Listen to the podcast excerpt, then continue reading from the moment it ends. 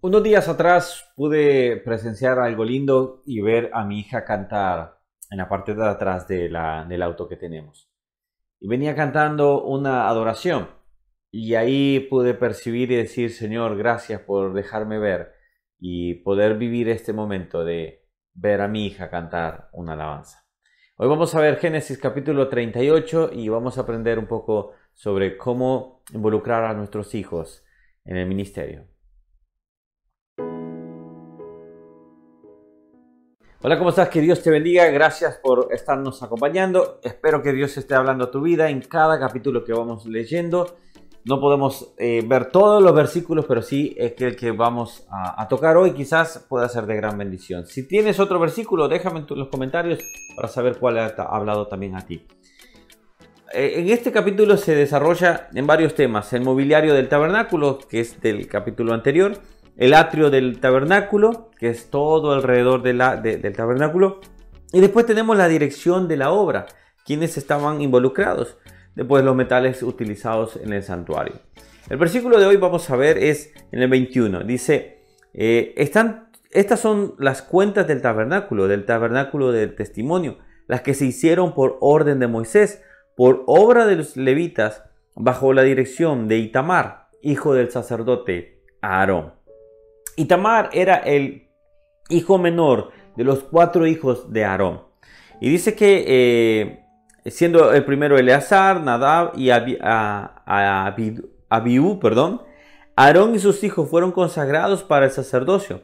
Durante el peregrinaje en el desierto, Itamar fue el tesorero de las ofrendas para el tabernáculo. Esto lo ven en el, cito la dirección, el diccionario bíblico Mundo Hispano. Ahora, eh, lo que tenemos que tener en cuenta es lo lindo de ver a Aarón a sus hijos, a sus hijos servir con él en la obra del Señor. Y para todos aquellos que estamos, tanto seamos eh, pastores o sean líderes o estén a cargo de una obra, ver a sus hijos en la obra es, es algo lindo. Y es algo que nos debe llenar de gozo, es algo que debemos desear también. ¿Por qué? Porque la Biblia me instruye hacia eso. Mira lo que dice, por ejemplo, en Deuteronomio 6, del 6 al 7. Por ejemplo, dice, estas palabras yo te he mandado hoy, estarán sobre tu corazón y las repetirás a tus hijos y hablarás de ellas estando en tu casa y andando por el camino y al acostarte y cuando te levantes. Una de las tareas que tenemos como padres, una de las tareas que tenemos como eh, guías de nuestros hijos es poder hablarle de la palabra de Dios para que ellos puedan conocer al Dios que nosotros confiamos. Y nosotros le hemos dicho a nuestros hijos, nosotros lo que más deseamos es que ellos puedan conocer a Cristo Jesús como nosotros lo conocemos.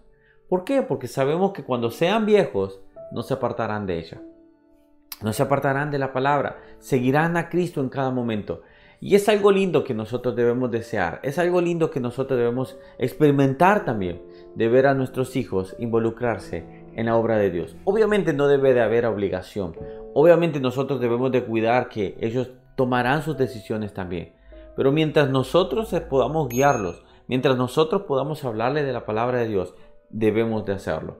¿Para qué? Para que ellos puedan caminar por sí solos también. Me encanta este, este versículo, si bien Juan les estaba diciendo a sus hijos espirituales, porque Juan fue muy tierno al escribir de esta manera, mira lo que dice en Juan eh, capítulo 3, eh, tercera de Juan, perdón, capítulo 1. Dice, eh, versículo 4, no tengo yo mayor gozo que este, que el oír, el oír que mis hijos andan en la verdad.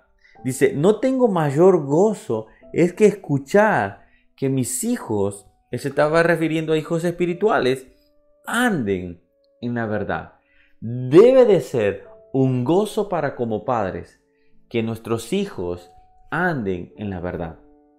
Que nosotros a través de nuestro testimonio, a través de nuestras palabras, puedan conocer el, Evangelio, puedan conocer a Cristo y así poder seguirlo totalmente. Es hermoso poder ver a tus hijos, yo por ejemplo lo experimenté, ver a, a Keila, por ejemplo, estar adorando al Señor, estaba cantando una alabanza que hoy por hoy estamos cantando en nuestra iglesia y es hermoso. Matías es un poco más reservado en el tema de la alabanza, pero él tiene su forma de adorar y creer en Dios, obviamente. Pero Keila canta, por ejemplo, y me encanta eso. Cada uno de ellos es, es especial y tiene su, su manera de adoración al Señor.